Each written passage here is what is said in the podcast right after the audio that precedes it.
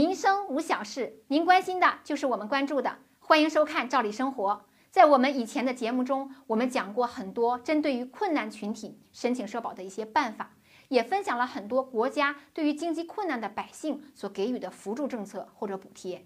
今天我们再来具体聊一聊，针对于一些家庭生活困难的老年人，我们国家给予的补贴或扶助政策。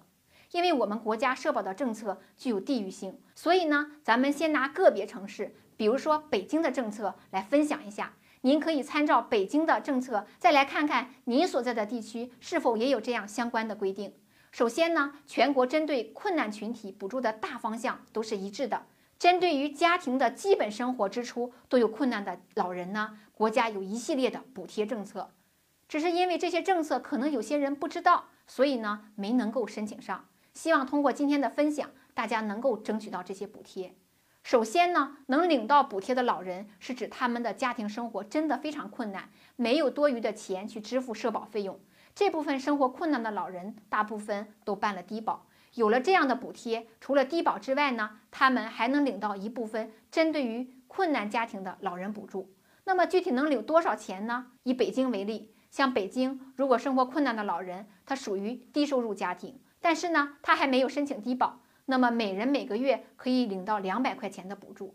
还有一些老人呢，属于生活比较困难，他没有享受低保，那么符合一定的条件，可以领取到一百块的标准。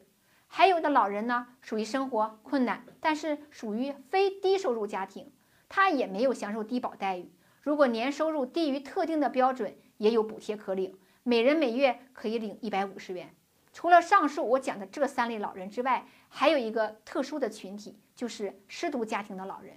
这部分老人呢，是指当年响应国家的计划生育政策，只生养一个子女，但是很不幸发生了子女去世或者出现意外等的情况，他们将来的养老是困难重重的。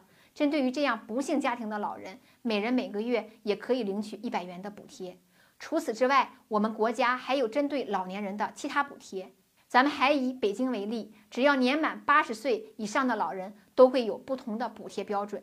其中呢，八十到八十九岁呢，每人每个月可以领到二百元钱；九十岁到九十九岁的老人呢，每人每月是不低于五百元的；一百岁以上的老人，每人每月不低于八百元。当然了，这些补贴呢，也不足以支撑这些老人的生活。那么，对于那些失去自主生活能力或者是残疾的老年人呢？光是他们的护理费用就非常高了。北京也针对这部分老人出台了护理补贴政策。这部分老人每人每月经过评估以后呢，可以分别领到六百元、四百元和两百元这种不同标准的补贴。其中呢，被评估为高度失能的老年人或者残疾等级为一级的，在视力呀、肢体呀、精神方面残疾的老年人和残疾等级为二级的智力精神残疾的老年人等等。补贴标准都不会低于每人每月六百元钱。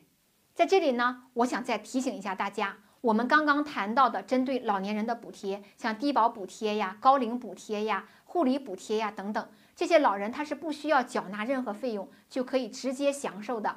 那么大家肯定很关心具体补贴的额度，不同的情况会有不同的补贴标准。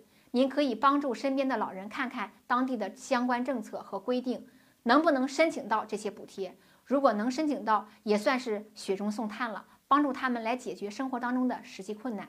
关于这个话题呢，咱们就先聊到这儿。感兴趣的朋友啊，请您一定要关注我们的头条号“照理生活”，我们每天都会为您分享有用的民生资讯。咱们明天见。